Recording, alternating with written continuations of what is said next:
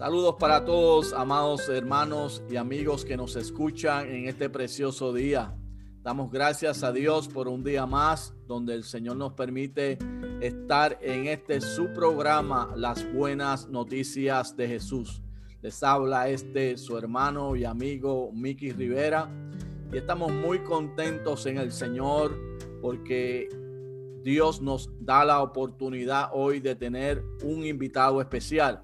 Como ustedes saben, uno de los propósitos de este programa es crear conciencia de la labor misionera que necesita tener y hacer la iglesia del Señor.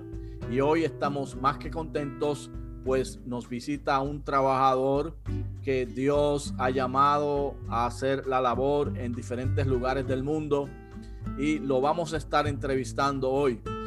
Por razones de seguridad le llamaremos Eric, pues está trabajando en un trasfondo de acceso restringido y de persecución. Le invitamos para que usted esté con nosotros en esta programación Las Buenas Noticias de Jesús. Oremos a Dios presentando el programa y todo lo que vamos a hacer hoy. Padre, te damos gracias en esta maravillosa mañana por este día precioso que nos regalas una vez más. Te presentamos esta conversación que vamos a tener con tu Hijo. Te pedimos tu bendición, pedimos que sirva de aliciente a otros para sentirse motivados, Señor, llamados e impulsados a trabajar para ti. Te damos gracias en el nombre de Jesús. Amén. Bien, como les mencioné, se encuentra con nosotros hoy Eric. Eric está trabajando en un trasfondo pueblos no alcanzados y un trasfondo también de acceso restringido y de persecución. Y damos gracias a Dios porque está con nosotros en este día. Eric, un saludo para nuestros amigos y hermanos que nos están escuchando. Hola Miki, hola a todos los que están del otro lado escuchando. Bueno, para mí es una bendición y una oportunidad grata de estar con ustedes hoy. Gracias por la oportunidad. Bienvenido, bienvenido. Sabemos que ha estado trabajando muy fuerte durante los últimos años, que Dios está haciendo cosas muy lindas y maravillosas eh, en tu vida y en el trasfondo donde te estás desarrollando. Eh, como ustedes saben, este programa lleva como título Las buenas noticias de Jesús. Uno de nuestros propósitos es presentar a Jesús como la esperanza del mundo, como el Salvador del mundo. Y por eso siempre a cada uno de nuestros invitados le hacemos la siguiente pregunta. ¿Cómo conoces a Jesús? ¿Cómo tuviste un encuentro con Jesús? Bueno, en mi caso fue, a mí me gusta contar esta parte porque me parece muy gracioso de cómo yo llegué a conocer a Jesús. Eh, lo conocí hace aproximadamente 12 años, eh, de donde yo vengo, del país donde yo soy, originariamente. Eh, estaba pasando por una depresión muy fuerte en mi vida, muy fuerte, a, punto de dormía todo el día, esa era mi vida. Y durante, ese, durante esos seis meses me encontré con un amigo que yo había ido a la escuela con él, a la primaria. Entonces él me invita a su casa, voy a su casa eh, y acepté la invitación como una excusa para no estar en, mi casa encerrado eh, y durmiendo. Entonces voy y él me dice, Cristian, me dice, te tengo que, que, te tengo que mostrar algo. Y dije, ok, muéstrame. Y me mostró la foto de una chica, que él se, se enamoró de una chica y me dice, yo necesito que tú me ayudes a conquistarla. Y yo le dije, bueno, o sea, ¿qué tengo que hacer? Me dice, yo necesito que tú me hagas de moto mandado. Em, entonces yo era el que le llevaba las cartas, las flores, eh, canciones o cosas así que este amigo mío le mandaba a ella, pero solamente lo hacía de madrugada, nunca le daba personalmente, iba y lo tiraba por, el, por, el portón o lo dejaba en la puerta o cosas así. Y yo me enteré que la chica era la hija de un pastor. Entonces cuando yo me enteré me puse muy mal y le dije a mi amigo que no, que yo le iba a ayudar más. La cuestión que pasaron como dos o tres meses que yo hacía ese trabajo, lo hacía porque mi amigo me pedía por hacerle el aguante a él eh, hasta que un día esta chica le invita a él para que vaya a la reunión de jóvenes que tenían todos los viernes, se juntaban a jugar al vóley. Entonces, mi amigo me dice, mira, yo necesito que me acompañe. Yo no quería saber nada, yo no quería saber nada, meeting, nada. Le dije, no, yo no te acompaño, menos a una iglesia, ni loco, ni loco. Y eso era un viernes que teníamos que ir. Y la cuestión que yo salí de mi casa y empecé a caminar por toda mi ciudad, yo no quería que mi amigo me encuentre. Yo empecé a caminar para esconderme de él. La cuestión que él me buscó y me encontró, de una hora y media me estuvo buscando y me encontró, obviamente que Dios permitió que me encuentre. Eh, y bueno, y me llevó, me, me, suplicó, de verdad me suplicó, se puso de rodillas, por favor, eh, acompañame, acompañame, acompañame y acompañame. Bueno, al fin cedí y fui y siempre lo cuento porque me pareció, me, pasó algo increíble cuando yo hice, llegamos al lugar, yo puse el primer paso, siempre me acuerdo, el pie derecho en el terreno de la iglesia, yo sentí algo diferente como nunca había sentido en mi vida. Nunca, o sea, yo hice el primer paso y yo en mi corazón sentí paz.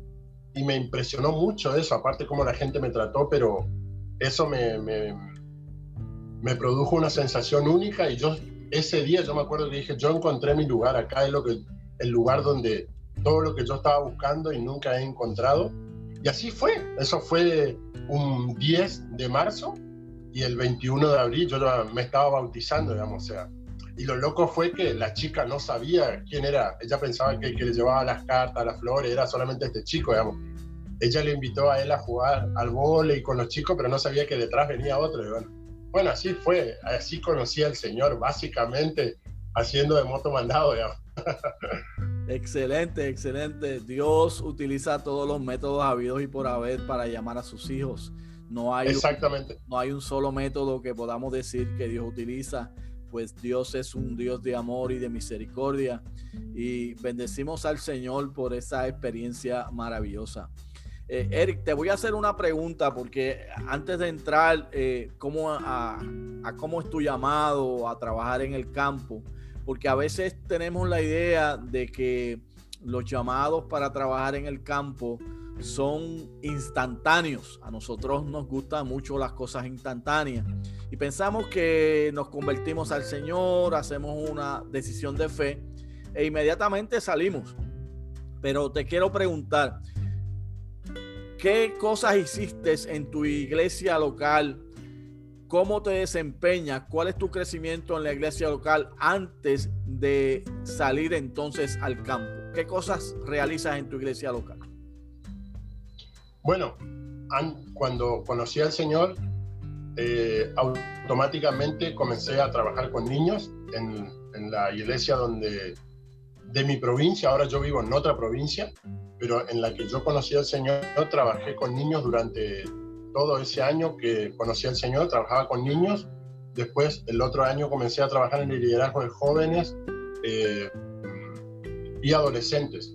Después, pasados dos años, yo vine a la provincia donde estoy viviendo ahora y acá voy hace más de 10 años, 11 años que vivo acá en esta provincia y acá en la provincia que estoy, antes de salir al campo, eh, hice de todo, acá en la congregación hice de todo. Eh, trabajar con niños, con adolescentes, fui líder de jóvenes, fui líder de célula o grupos pequeños en las universidades por 3, 4 años, en casas, eh, maestro de niños en la parte de misiones, o sea, hice de todo, de verdad. Lo único que no hice fue cantar nomás, porque no me gusta, pero después, en todo lo que yo podía servir, estuve haciendo, trabajé en la parte de tesorería también un tiempo, en las finanzas, o sea que podemos, tú dirías, podemos dejar establecido que como parte de la preparación necesaria para desarrollar el carácter, desarrollar un trabajo,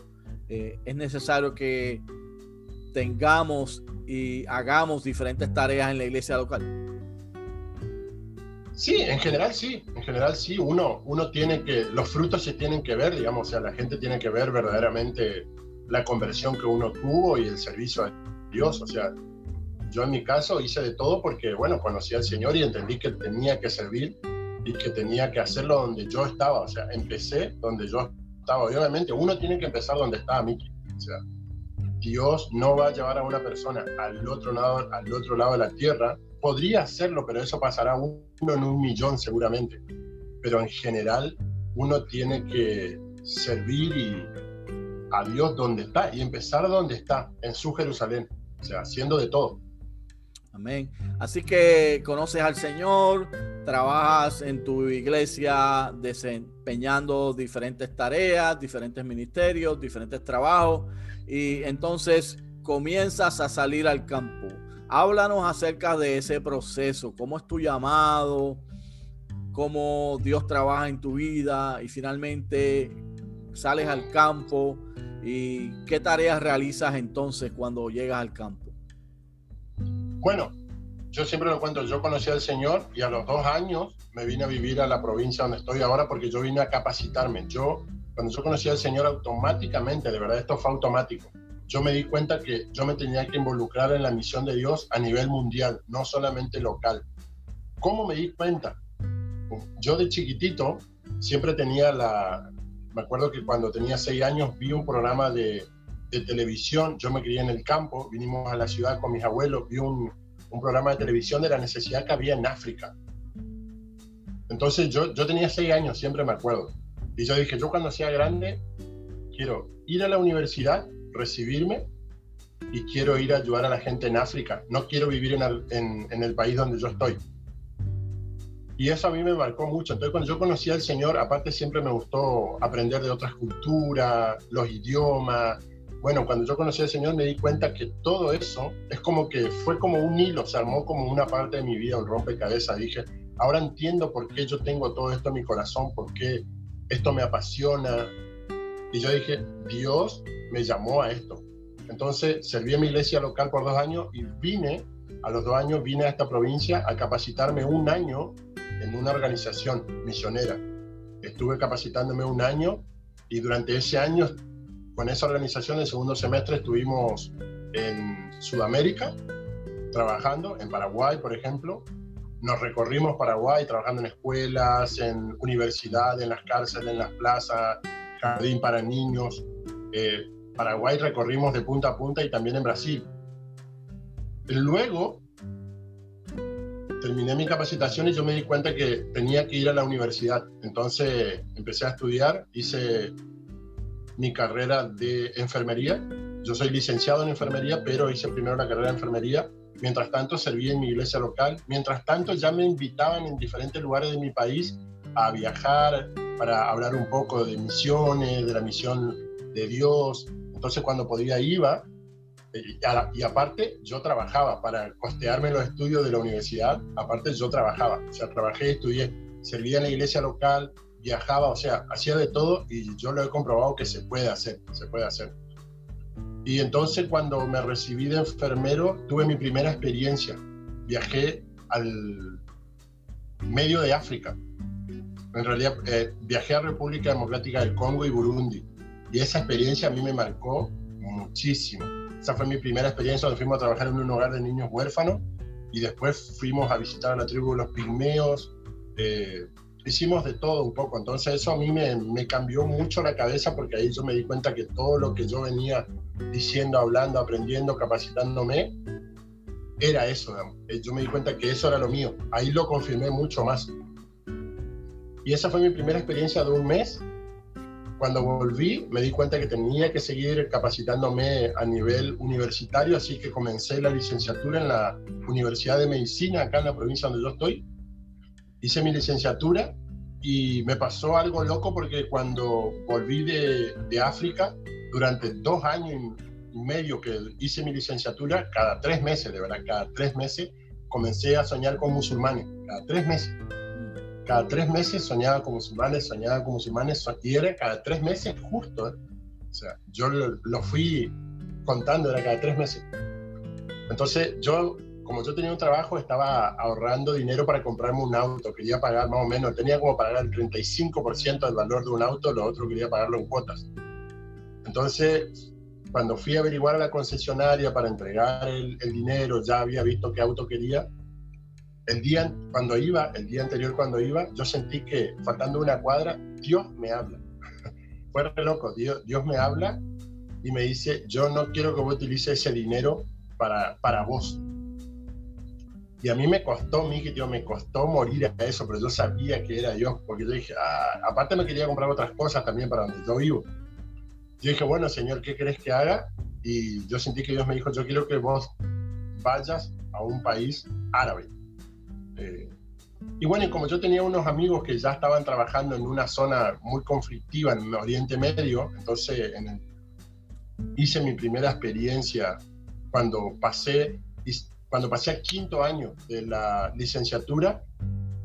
En, en, esos meses que yo tuve de receso, que son un mes y medio más o menos de receso a la universidad, había pedido permiso a mi trabajo, tuve mi primera experiencia en, en Oriente Medio, volví de Oriente Medio, todo ese año estudié como loco. Yo dije, este año me tengo que recibir porque el próximo año tengo que salir. Eso fue en el 2017. El 2018 yo tengo que salir al campo, sí o sí. Entonces estudié, trabajé, me esforcé, me recibí, me recibí el 22 de diciembre y el 24 de enero del 2018 ya me fui a, a, a este país de Medio Oriente a tener una experiencia de seis meses y la verdad que fue espectacular. Así fue como más o menos, a grosso modo, cómo fue el proceso de que yo conocí hasta que llegué al campo, digamos. Tremendo, tremendo. La verdad es que nos quedamos sin palabras cuando cada vez que escuchamos a diferentes trabajadores que han estado con nosotros, cómo Dios ha ido trabajando con ellos, cómo ha sido su llamado y este proceso de ir impulsando a los hombres y mujeres a salir al campo. Ciertamente eh, la palabra es real, dice que hay necesidad de obreros y que debemos de orar a Dios para que envíe obreros a la cosecha, pues la cosecha es mucha.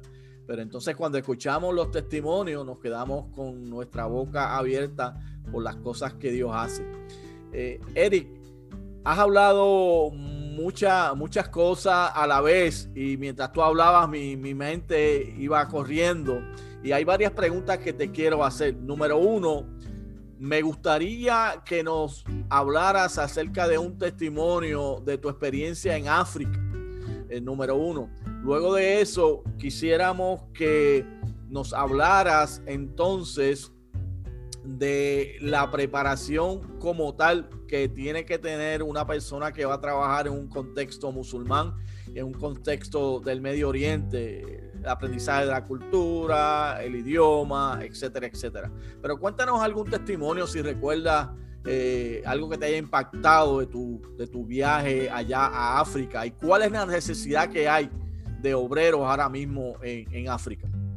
Uf, mira, me hiciste la pregunta que más me gusta porque cuando fui a, África, nosotros fuimos a visitar la tribu de los pigmeos. Estábamos en un hogar de niños, pero viajamos 90 kilómetros y para los que no, no, conocen, República Democrática del Congo es un país que tiene el 80% de, de, de, su relieve es selva, o sea, eh, selva y montaña. Y hicimos contacto con esta tribu y fuimos a una tribu que vivía en la pobreza, los primeros vivían en la pobreza extrema. No tenían nada. Y la particularidad que tenía esta tribu era que nunca nadie había ido a hablarles de Jesús. Eso me impresionó, a mí me marcó mucho eso, porque por primera vez me choqué con esa realidad que todo el mundo te dice, o los obreros que están afuera en el campo te dicen, mira, todavía hay mucha gente que nunca ha oído de Jesús. Y yo lo comprobé y fuimos a esta tribu y yo fui con dos amigas, con dos amigas, llegamos a la tribu y nos dieron solamente de 30 a 40 minutos para compartir qué veníamos a hacer nosotros ahí, qué queríamos. Entonces, eh, le preguntamos si ellos habían oído alguna vez de Jesús y ellos dijeron no, no, ¿quién es Jesús? Si escucharon alguna vez hablar de la Biblia, decían no, ¿qué es la Biblia? No sabían nada. Entonces, nosotros dijimos con nuestra amiga, ¿cómo hacemos para hablarle a personas que nunca han oído, nunca, nunca, nunca, acerca de Jesucristo? Entonces, como yo era el único hombre, eh, el en África el hombre culturalmente tiene la autoridad, entonces me dijeron, mira, que tiene que hablarle sos vos. y yo dije, nada, ¿cómo le? No, el que tiene que hablarle sos vos porque ellos no, a las mujeres no la van a escuchar.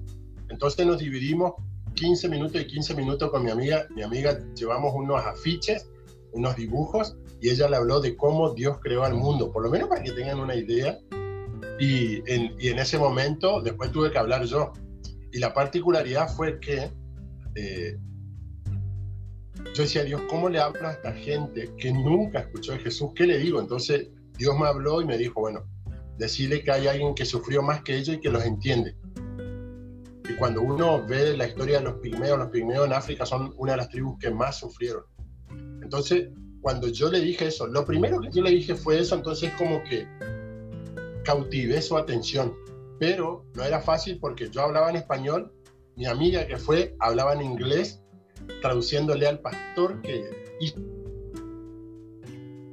todo el conecte para que, para que pudiéramos estar y el pastor le hablaba a la gente en su agili. O sea, era una locura, era una locura. O sea, para que vos veas, una locura. Eh, y bueno, fue increíble. Y bueno, yo le, le, compartí del Señor y lo único que le dije fue eso y le hablé de, de que Dios envió a una persona a este mundo, que, que por medio de él somos salvos. Bueno, y no me acuerdo qué otras cosas porque en ese momento no me acuerdo, pero me impresionó el hecho de, de que Dios me dio la oportunidad de hablar a una comunidad más o menos de 300 personas. Entre eso había niños, adolescentes, jóvenes, mujeres, que nunca habían oído del Señor, nunca. O sea, eso fue impactante. Excelente, excelente. Entonces, eh, trabajas en África con eh, esta experiencia. Luego de eso me, me cuentas que vas al Medio Oriente Cuéntanos alguna experiencia de tu trabajo en el Medio Oriente, qué realizabas, hasta dónde, ¿verdad? Puedas hacerlo. Y luego sí, entonces me gustaría que me hablaras acerca de la preparación necesaria para trabajar dentro de un contexto eh, cultural como este. Bueno, nosotros, el, bueno, el país donde yo estuve era eh, un país que alberga a refugiados de la guerra de Siria. Sí, también alberga a otros refugiados de otros países de zonas muy conflictivas.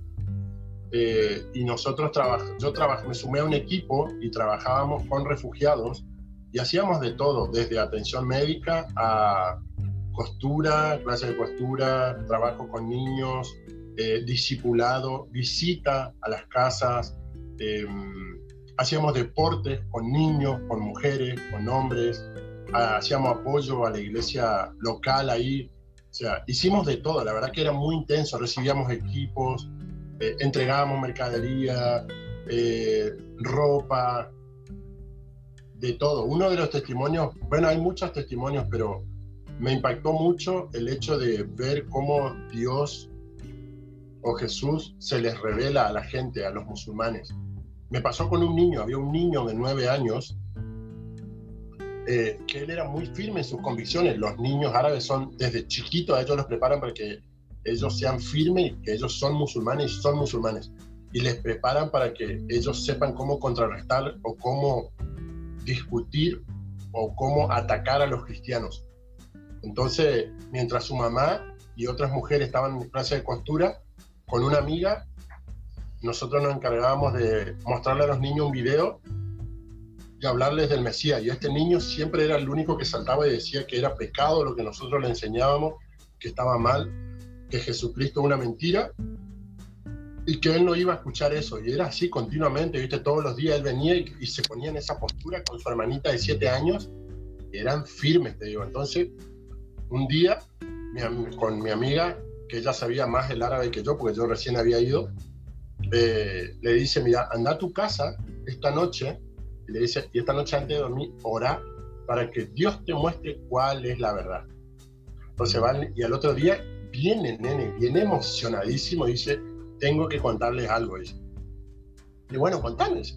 Dice, anoche oré, dice, como ustedes dijeron, yo le dije a Dios que me muestre la verdad y tuve un sueño, dice, o sea, yo tuve un sueño y en el sueño dice, había dos caminos, yo veía dos caminos, un camino muy ancho y otro muy angosto. Por el camino ancho iban muchísimas personas, muchísimas personas, y el líder, el líder de la gente que iba por el camino ancho era una persona todo de negro, eh, malo, eh, y después había un camino muy angosto, dice, muy angosto, y por esas personas, por ese camino iban muy poquitas personas, dice, y el líder era una persona que transmitía mucha paz, dice, transmitía mucha paz, estaban todos vestidos de blanco, su rostro estaba lleno de luz.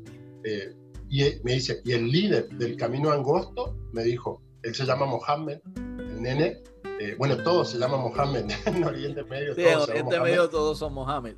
Sí, por eso le digo el nombre, no hay problema. Y este nene Mohammed eh, dice, el líder del, del camino angosto me dijo, vos tenés que elegir por cuál camino vas a ir, por el camino de la perdición o por el camino de la salvación. Entonces cuando él vino nene, vino nene al otro día y nos contó eso, nosotros le mostramos el relato que está en la Biblia, eso, y el nene se convirtió, se convirtió, se convirtió y cambió radicalmente, o sea, de un extremo al otro. Eso a mí, me impactó mucho. Dios es maravilloso, Dios es maravilloso. tremendo, tremendo testimonio, Eric, tremendo, tremendo. Y entonces, eh, siguiendo este mismo hilo, podemos entonces entender que debido a los conflictos que hay en el Medio Oriente, en esta región hay mucha necesidad. ¿Nos puedes hablar acerca de la necesidad que hay?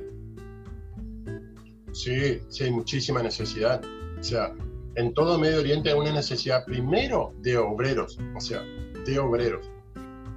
Eso es, la necesidad primera que hay es de, gente que esté dispuesta a ir y que les hable, que los disipule, que esté con ellos, que viva en medio de ellos, que ame su cultura, que sea uno más en medio de ellos. Digamos. Esa es la, el principal, la principal necesidad, porque obviamente hay, hay guerra, hay conflicto, hay problemas de salud, hay hambre, hay inseguridad, pero la gente no tiene o no tiene ese contacto como, o la oportunidad que nosotros tenemos de este lado del mundo, la oportunidad de escuchar el Evangelio con tanta facilidad, ellos no, digamos. Sea.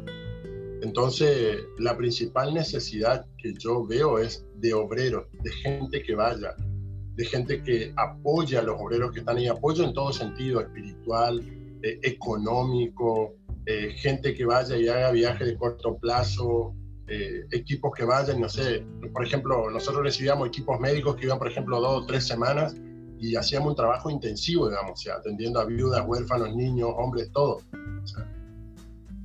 la principal necesidad es eso, la necesidad de gente que vaya y predique el Evangelio, o sea, eso es lo principal.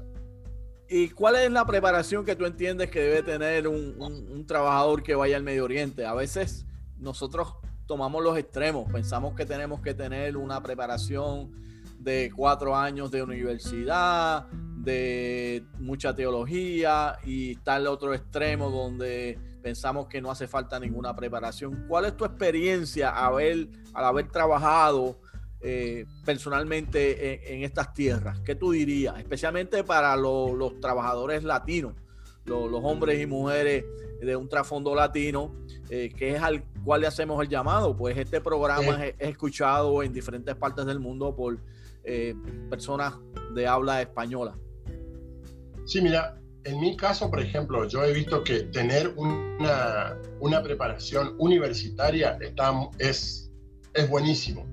Creo que eso es una puerta abierta inmensa en esos países. En mi caso, por ejemplo, que soy licenciado en enfermería, o sea, a mí me ayudó mucho para ayudar a los equipos que iban, pero también, por ejemplo, una de las actividades que yo hacía es dar clases de primeros auxilios a las viudas y a las mujeres, porque tenían sus nenes, la salud es carísima en la mayoría de los países de Oriente Medio, entonces imagínate un refugiado que salió de Siria, de la guerra, que lo perdió todo, ¿de dónde va a sacar dinero para pagar un médico? No lo tiene.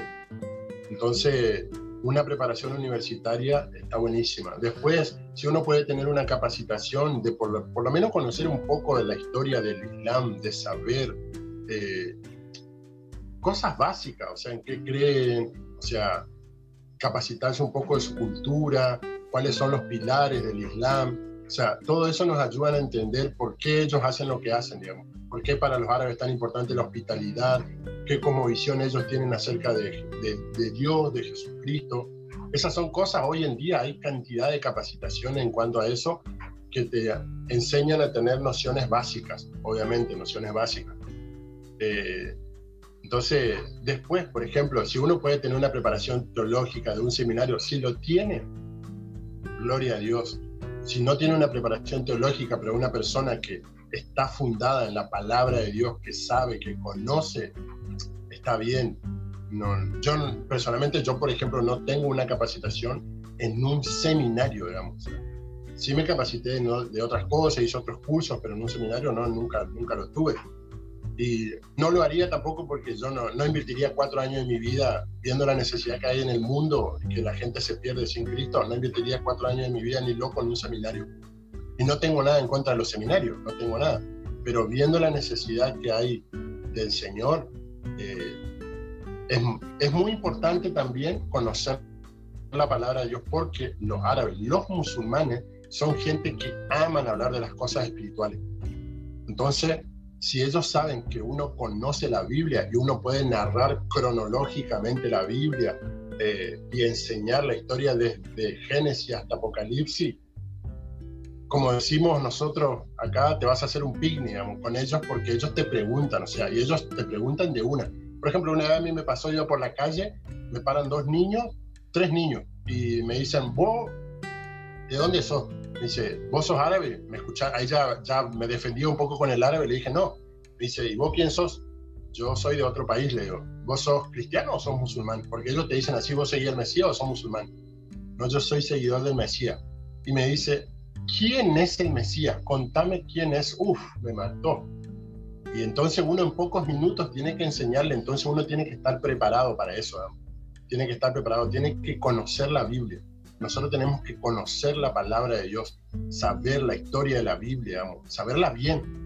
Porque ellos te preguntan, aparte de los musulmanes, creen en Abraham, creen en Noé, creen en David, creen en Adán y Eva, en la creación, tienen una mezcla, creen en los salmos, creen en Jonás, creen en el Evangelio de Lucas, pero de formas distorsionadas. Entonces, si uno no sabe bien la Biblia, no va a saber cómo responderle y vas a pasar vergüenza, digamos porque ellos son acérrimos en su fe. ¿Y, cuál es el papel que juega la amistad dentro del trabajo que se puede hacer en el Medio Oriente eh, para establecer un puente de comunicación sobre el Mesías? No, bueno, la amistad lo juega todo, juega todo, porque nosotros tenemos la bendición como latinos de, de ser muy parecidos a ellos, digamos. como latinos, nosotros hemos heredado eh, de, los árabes esto, la hospitalidad. Ellos son muy parecidos a nosotros en el hecho de que si nosotros nos juntamos en una casa, siempre va a haber comida de por medio. Nosotros no es que medimos mucho el tiempo, o sea, por ejemplo, si yo me junto con mis amigos, podemos pasar 3, 4 horas hablando solamente y comiendo y charlando y riéndonos. Y bueno, y ellos son así, para ellos es muy importante el hecho de que uno vaya, mm, por ejemplo, nosotros cuando íbamos a hacer visita a las casas de ellos, no podíamos ir 40 minutos o 45 minutos, porque si uno va para ellos es una falta de respeto. No, siempre yo lo cuento. Una vez un árabe me enseñó y me dijo, nosotros medimos el amor de dos formas. Si vos me decís que vos me amás, vos tenés que hacer dos cosas. Número uno, venir a mi casa sin, sin que te importe el tiempo. Olvídate del tiempo. Nosotros no vivimos por el tiempo, o sea. Número uno, tenés que estar muchas horas, me decía. Número dos, tenés que comer mucho. De verdad. O sea, y él me dijo, ¿por qué? Decía, porque si vos venís a estar muchas horas, te sentás con nosotros y mientras que hablamos, me dice, comemos, después tomamos un té. Si uno va con los sillos, tomamos mate, después tomamos café, pueden pasar tres, cuatro horas. Y ellos decían, si vos haces eso, verdaderamente vos me amás a mí. Pero si vos venís y te querías los 45 minutos, nunca más te abro las puertas. Entonces, para ellos, para su cultura, su cosmovisión, es muy importante el hecho de que te olvides del tiempo. Cuando vas a la casa de ellos, te olvides del tiempo y que coman, que te olvides de que, ay, estoy a dieta. Eh, obviamente, si uno tiene un problema de salud, ellos van a entender, pero si no, ¿por qué? Porque ellos, Mickey, te dan lo mejor. Cuando vos te vas a la casa, ellos te preparan lo mejor y ellos te sirven a vos, porque ellos tienen la hospitalidad como punto central de su cultura, digamos. Entonces, más si sos extranjero, peor. Entonces, a mí personalmente eso no me costó mucho, porque por ser latino amo eso, y aparte por ser latino, comemos mucho, digamos. Yo como mucho, soy grandote, o sea, yo como, entonces ellos a mí me amaban porque siempre me decían que venga Cristian, porque yo, aparte la comida árabe es rica, entonces comía, no sabe cómo. excelente, excelente. Ciertamente hemos tenido la oportunidad de, estar en esta tierra y, es así. Eh, la amistad es, clave y nosotros como latinos, más allá del físico, sino de nuestro trasfondo cultural, también nos ayuda para el ajuste cultural. Eh, Eric, eh, el tiempo ha estado corriendo, ciertamente estamos disfrutando de estas experiencias me gustaría que antes que se nos escape, hablásemos un poquito acerca de la situación que estamos atravesando. ¿Qué ha estado haciendo, verdad? No, no vamos a mencionar nombres ni personas, pero sabemos que desde que comenzó esta pandemia que lamentablemente ha afectado al mundo, Dios ha estado trabajando contigo como líder junto a la organización que trabajas y han estado orando. Nosotros entendemos que la oración es clave, es clave. Cuéntanos acerca de esa experiencia, ¿verdad? Una vez más, sin mencionar nombres ni, ni, organizaciones. Cuéntame cómo surge esto. Pues llevan orando, entiendo que meses y meses. ¿Y cuál ha sido alguna de las experiencias que han tenido en medio de este periodo de oración? Sí, mira, fue, bueno, nosotros comenzamos a orar el 20 de marzo del 2020. Ese fue el día, eh, y bueno, personalmente Dios puso eso en mi corazón, entonces yo lo compartí con, con mi líder, con el que estamos trabajando en la organización. Yo le dije, mira, Dios puso eso en mi corazón, como vamos a estar encerrados ahora, nadie va a poder salir en los países, porque somos de diferentes países todos todos tenemos que estar encerrados, no vamos a poder vernos, no podemos viajar, no vamos a poder salir al campo. Entonces vamos a orar. Y comenzamos, comenzamos a tener reuniones de oración que lo venimos haciendo todos los días. Hoy, hoy cumplimos 312 días. 312 días de estar orando todos, todos los días, todos los días por Zoom. Y ha sido increíble porque yo le contaba el otro día a una de, mis familiares que nunca he conocido tanta gente en el mundo como ahora que estoy encerrado desde mi país, desde donde yo vivo, a través de una computadora con gente que está en todas partes del mundo y hemos podido hacer desde cuidado pastoral con gente, obreros que están trabajando en diferentes lugares de Asia, gente que está trabajando en África, eh, en Oriente Medio, en el norte de África, gente que está trabajando en España, en Europa, bueno, en España, en otros lugares, acá en América también. Y hemos podido desarrollar cantidad de proyectos, apoyar eh, a diferentes eh, obreros y que están trabajando en el campo, que tienen necesidades, cuidado pastoral. O sea, hemos hecho muchas cosas y estamos preparando en este, en este tiempo de, de pandemia estamos preparando 18 personas que van a salir al campo, no es poco, es mucho. 18 personas que dentro de eso hay una familia que tiene que son una familia que son siete que salen a Asia. O sea, ha sido increíble, ha sido increíble. Las reuniones creo que hemos vivido y hemos comprobado personalmente por primera vez desde que soy, de que conozco a Jesús, el hecho de que verdaderamente la oración mueve la mano de Dios, eh, la oración mueve. Aparte también algo que hemos hecho mucho es estudiar la Biblia. Hemos, nos, nos propusimos en cinco meses eh, estudiar y leer la Biblia completa y la terminamos ahora a final, antes de Navidad, terminamos, o sea, leerla y estudiarla. O sea, eso ha sido increíble. También hemos tenido como tres meses de ayuno continuamente no, hemos, hemos hecho contacto con otras organizaciones desarrollando otros proyectos. Dios nos ha abierto puertas, ha puesto personas para capacitarlas, para que salgan al campo. No, ha sido espectacular. La verdad, el tiempo de oración ha sido impresionante. Tremendo, sí. Hemos sido testigos, hemos estado en algunas reuniones de oración y ciertamente mi experiencia es la misma. Eh, lugares donde jamás uno pensaba que iba a tener conocimiento de lo que Dios está haciendo. Hemos sido testigos de cómo Dios se está moviendo y cómo Dios sigue preparando, llamando y capacitando personas para salir al campo. No tenemos la menor duda de que esta andamiada de personas que van a salir es parte del trabajo que Dios está haciendo para traer un avivamiento poderoso sobre el trabajo misionero también.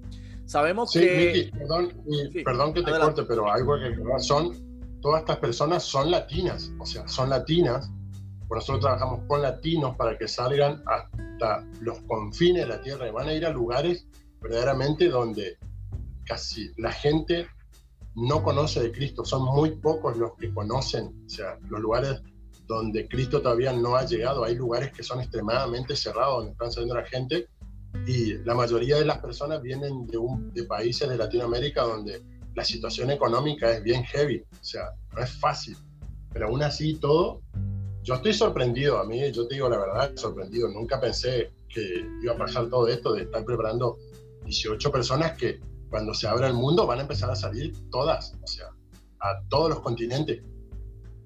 Excelente, sí, gracias, gracias por compartir.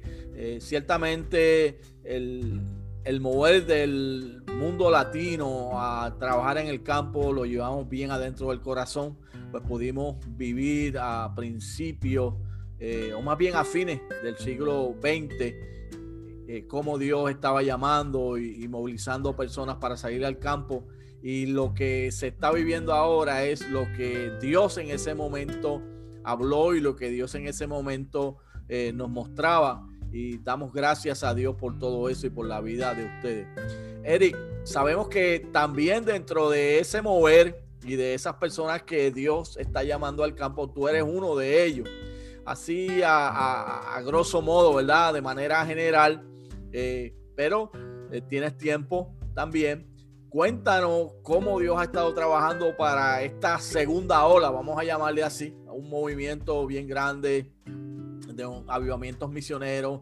Eh, la primera ola, la segunda ola, la tercera ola, y diríamos que es que más que la segunda ola, la cuarta ola, donde va a haber un, un, arrastrar, por así decirlo, de, de, hombres y mujeres que van a salir a hacer el trabajo, y sabemos que tú eres uno de ellos. Cuéntanos ¿Cuál es tu experiencia? ¿Cuáles son tus planes dentro de lo que puedas compartir con la audiencia? Eh, de lo que vas a estar realizando cuando se abran esas puertas que estamos orando a Dios para que finalmente eso suceda. Sí, sí, exactamente. Si Dios permite y este año se puede salir, eh, bueno, yo voy a estar saliendo. Bueno, en realidad el proyecto se, se divide en dos partes, digamos. Número uno es tener la posibilidad de ser parte de un pequeño grupo para que salga al noreste de Asia eh, en, un, en, un, pequeño viaje de corto plazo a la, al país más cerrado en cuanto al Evangelio. Eh, entonces eso es algo que nunca yo me hubiera imaginado, pero Dios lo hizo posible, hizo los contactos en este tiempo de oración y que estamos acá encerrados en nuestros países orando. Eso es número uno, tener esa mi experiencia. Eh, y nosotros lo definimos como aquellas personas que fueron a ver la tierra prometida y volvieron y después empezar a proyectar todo. Número dos es ir, estoy viendo, estoy viendo, estamos viendo dónde, si irme a instalar en Asia o en el norte de África. Estamos, estoy orando y viendo, pero seguramente en alguno de esos dos lugares, eh, porque nosotros en la organización que estamos trabajando, estamos formando equipos, ya tenemos todo un equipo que va a ir a, que sale a Asia, que son 10 personas, y se va a instalar a largo plazo, no es que se van dos, tres días, 15 días, no, se van a largo plazo, es a largo plazo, a enterrarse en Asia. Eh, y yo estoy viendo si me sumo a ese equipo o si me sumo a un, al equipo del norte de África, que están saliendo también, salen hasta ahora tres personas, que se van al norte de África a enterrarse también y trabajar allá. Ah, estoy viendo a cuál de los dos me sumo porque queremos formar equipos y abrir pequeñas bases de la organización también en estos lugares. Eh, y esa es la idea, digamos. Y la idea es obviamente irme a instalarme a largo plazo, o sea, como nosotros lo decimos, si es por mí, a enterrarme, ya sea en Asia o en el norte de África, pero yo sé que al regresar a mi país no voy a regresar, digamos o sea, porque es lo que yo veo que Dios me está marcando. Pero esos son los proyectos, estamos orando para que en agosto de este año, en agosto de 2021, si se abren las puertas, ya poder salir, agosto, septiembre, más o menos, es el, el tiempo que estamos apuntando. Amén. Quisiera hacerte una pregunta que tal vez te parezca un poco rara o un poco sorprendido. pero tú eres una persona joven, preparado, básicamente estás empezando a, vivir tu vida.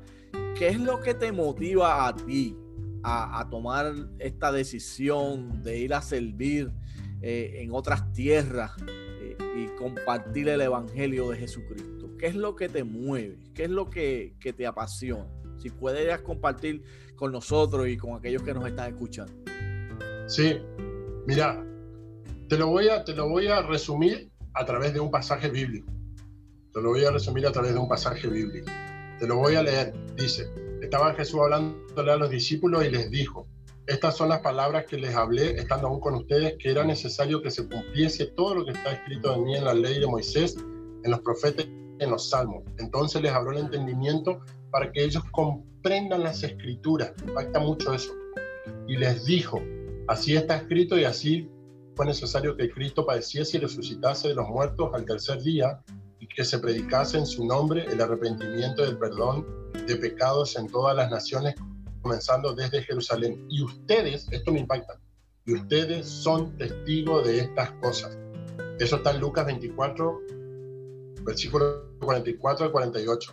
Cuando uno, después que Jesús murió, los discípulos quedan, cuando uno mira la historia de todos los discípulos de Jesús, todos, sacando a Judas, después vino Matías, si no me equivoco, los doce, todos murieron, excepto uno, todos murieron fuera de su país de origen, todos murieron fuera de Jerusalén.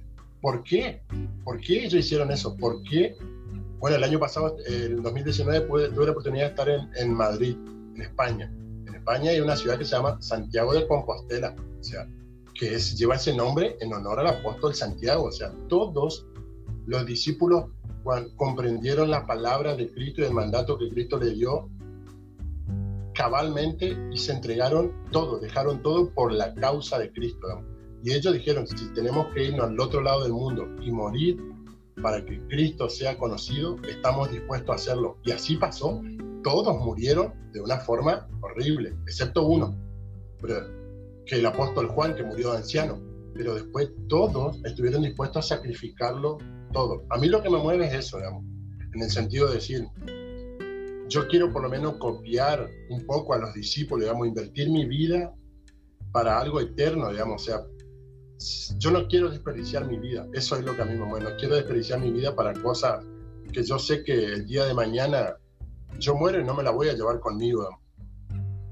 Eh, entonces, a mí lo que me mueve es eso, digamos. aparte yo veo de dónde Dios me sacó y todo lo que Dios me dio, entonces digo, Señor, yo quiero ir por lo menos, ya sea que me vaya en Mentale al norte de África o en, en el noreste de Asia, por lo menos uno, que uno pueda conocer el Evangelio, que uno, yo sé que el trabajo no habrá sido en vano, que uno tenga esperanza, como dice Martín Luther King, si ayudo a uno a tener esperanza, mi vida no ha sido en vano. Entonces a mí personalmente me motiva eso, el hecho de decir, Dios, yo quiero que el día de mañana cuando yo tenga que rendir cuenta, esté delante de la presencia de Dios, Dios no me diga que yo fui un egoísta o que fui un insensato o un infiel o que amé más las cosas de este mundo que a Él, Dios. O sea, a mí yo siempre pienso en eso, Miki, de verdad. Yo siempre pienso y le digo a la gente para que piense qué le va a decir cuando esté delante de la presencia de Dios y le tengan que rendir cuenta a Dios de lo que hicieron con su vida y de lo que hicieron con el Evangelio y para el Evangelio. Es fuerte, a mí eso me mata, Dios. O sea, yo cuando pienso eso digo, uff, Señor, yo no quiero, Señor, que tú me digas siervo infiel. no, yo no quiero eso. Yo quiero agradar a Dios y que Dios diga, procuraste vivir una vida como a mí me agrada, seguir mi voluntad. Y la voluntad del Padre es fácil, que todos los pueblos, etnias, le conozcan. Dios desea ser adorado. Yo quiero ser parte de eso y motivar a otros que lo hagan. Seguramente hay gente del otro lado que está escuchando Así, están en la indecisión que hago, hago esto o no. Como decimos nosotros acá en mi país, me tiro a la pileta o no, en seguir a Dios, en llevar su palabra hasta los confines de la tierra. Y yo le animo a que lo hagan, no se van a arrepentir. Poderoso, poderoso. Dios, el Evangelio es poderoso y ciertamente nos constriñe a compartirlo con otros.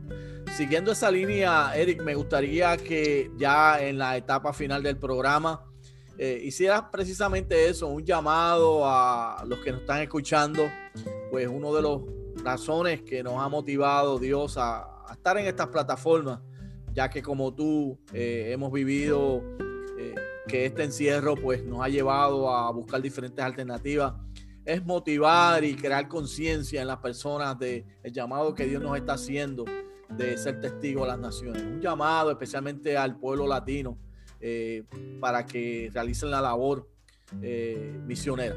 Adelante. Sí, yo siempre, a mí hay algo que siempre me gusta decir a la gente, es que, mira, Miki, hoy en el mundo hay 8 mil millones de personas, casi 8 mil millones de personas que existen en el mundo. De esas 8 mil millones, según la última estadística del año pasado, un 35%, que eso representa más de 3 mil millones de personas, nunca han oído del Evangelio. Nunca. Nunca. Y la mayoría, el 95% de esas personas, no se encuentran en América Latina o en América, en toda América, no se encuentran. La mayoría se encuentran en todo lo que es Asia, Oriente Medio, el Golfo, el norte de África, en esos lugares. Entonces el llamado es sencillo, digamos, o sea, hay tantos lugares todavía donde el Evangelio no llegó que necesitamos obreros, o sea, por algo yo ahora entiendo mucho más cuando Jesús le dijo a sus discípulos, oren por obreros, pidan obreros. Y Dios sigue haciendo el mismo llamado hoy. O sea, obreros que se levanten. O sea, gente que esté dispuesta a decir, si uno tiene el deseo en su corazón y el sentir, que se juegue por eso, que obedezca a Dios, que no obedezca a su carne o no obedezca a su familia, que obedezca lo que Dios nos dijo. Digamos. Eso por un lado para aquellos que tienen ese deseo de ir, aquellos que dicen, mira, yo creo que Dios me está motivando a hacer eso, que pongan mano, la mano en el arado, no mire para atrás, se preparen y salgan eso es número uno. Número dos, el llamado a orar. O sea, nosotros, como yo te decía, llevamos 311 días orando consecutivamente y hemos visto la mano de Dios de verdad. Entonces, que la gente ore de verdad por los países no alcanzados, por los lugares no alcanzados, por los cristianos que se encuentran en estos países que son perseguidos, algunos ferozmente, otros un poquito menos, pero todos sufren, todos. Eh, y que se unan si quieren unirse a las reuniones de oración que nosotros hacemos por Zoom, que después te escriban a vos y vos le vas a pasar mi número y ahí te pasaremos el ID, no hay ningún problema, pero que se sumen a orar. la oración es lo que mueve la mano de Dios, los proyectos de Dios. Número tres, hay gente que dice, bueno, mira, yo sé que Dios no me llama a eso. Bueno, que dé, o sea, necesitamos gente que nos ayude económicamente, de verdad Necesitamos gente que diga, bueno, yo puedo aportar lo poco, lo mucho que puedo aportar, se necesita. Por, por ejemplo, ahora para todos los, los proyectos que nosotros tenemos, de las 18 personas, y nosotros estamos, Señor, ¿cómo vas a hacer para que cada familia, cada persona, cada obrero que sale al campo tenga su presupuesto, tenga que no le falte nada? Yo sé que Dios lo va a hacer, eso no hay problema, pero que la gente que está del otro lado se anime, escriba, se interese, se sume, dé para la causa del Señor. O sea, porque esto no es algo terrenal, digamos, es algo eterno. cuando uno da, cuando uno va o cuando uno ora, está invirtiendo en cosas eternas, está invirtiendo en algo terrenal y está agradando a Dios. Eh, yo creo que eso es como el principal llamado, digamos, que nos involucremos en la misión de Dios a nivel local y global. Y que Dios sea adorado en todos los pueblos. A mí una vez un amigo me dijo esto y me impactó mucho. Decía, cuando vos te vas al, mundo musulmán, Cristo no es adorado. Cuando vos te vas al mundo hinduista, Cristo no es adorado. Cuando vos te vas a los budistas, Cristo no es adorado. Y a mí eso me generó un celo, te digo, o sea, como que me despertó. Yo dije, wow, o sea, en esos lugares, bueno, vos que fuiste, yo también que ya estuve viviendo por allá, que esta gente se postre y adore a otro que no sea el nombre de Cristo, es chocante, digamos. Es chocante y a la vez triste y decir, algo tenemos que hacer. Y como esto es un trabajo en equipo, están los que van a ir como yo, están los que van a orar y están los que van a dar. O sea, que la gente se comprometa, porque es necesario todo. Excelente, excelente, Eric, excelente. Damos gracias a Dios por la vida de Eric, que ha estado con nosotros compartiendo su experiencia, su llamado, su compromiso con el Evangelio. Esta es la voz de las buenas noticias de Jesús y durante Esta noche hemos estado compartiendo con ustedes ya al filo de este programa. Vamos a pedirle precisamente a él que tenga una palabra de oración por todo esto que ha sido presentado para que Dios lo utilice para su gloria y que otras personas puedan ser también llamadas a salir al campo o a orar o apoyar económicamente, pues como iglesia podemos hacer eh, todas esas funciones para que la obra del Señor siga creciendo. Adelante, una palabra de oración. Ok, antes de, orar, eh, Miki, amigo, solamente decirle a la gente si alguien se quiere comunicar conmigo, quiere saber, yo no manejo redes sociales, ya las cerré, pero sí manejo eh, las redes como eh, Telegram o WhatsApp. Si alguien quiere escribir, que te escriba a ti o escriba a la radio o la página y porque tú le pases mi número, no hay ningún problema. No puedo darlo abiertamente, abiertamente por aquí. Pero si alguno quiere estar en contacto, con gusto, de este lado estaríamos atendiendo. Oramos. Amén. Oramos, Señor, queremos darte gracias, Señor, por este tiempo que estamos junto a Miki, Señor, junto a todas las personas que están escuchando del otro lado, Señor, este programa. Dios, yo te pido que vos nos ayudes a entender, Señor, lo que entendieron tus discípulos, Señor, y que nos abra la mente, así como leímos recién Dios en el Evangelio de Lucas, cuando la, la, tu palabra dice que vos le abriste el entendimiento y ellos comprendieron las escrituras, entendieron el propósito para que tú habías venido, el propósito por el cual tú habías padecido, el propósito, Señor, por el cual tú resucitaste y ascendiste a los cielos, y también el propósito de, Señor, del mandato, Señor, de la tarea, de la responsabilidad que vos le dejaste que es ir a ser discípulo, predicar el Evangelio de arrepentimiento a todas las naciones, Señor. Ayúdanos a entender, Señor, que nosotros somos testigos de estas cosas. Y así como los discípulos lo cumplieron fielmente, ayúdanos a nosotros a cumplirlo fielmente, Señor. Yo pido tu bendición, Dios del cielo, sobre cada persona que está escuchando esto, Señor. Ayúdalos a que ellos se comprometan, Señor, en la misión de Dios. No es de un hombre, no es de una organización, no es de una persona, es la misión tuya, Señor. Tú eres el dueño de la obra, de la misión, Señor.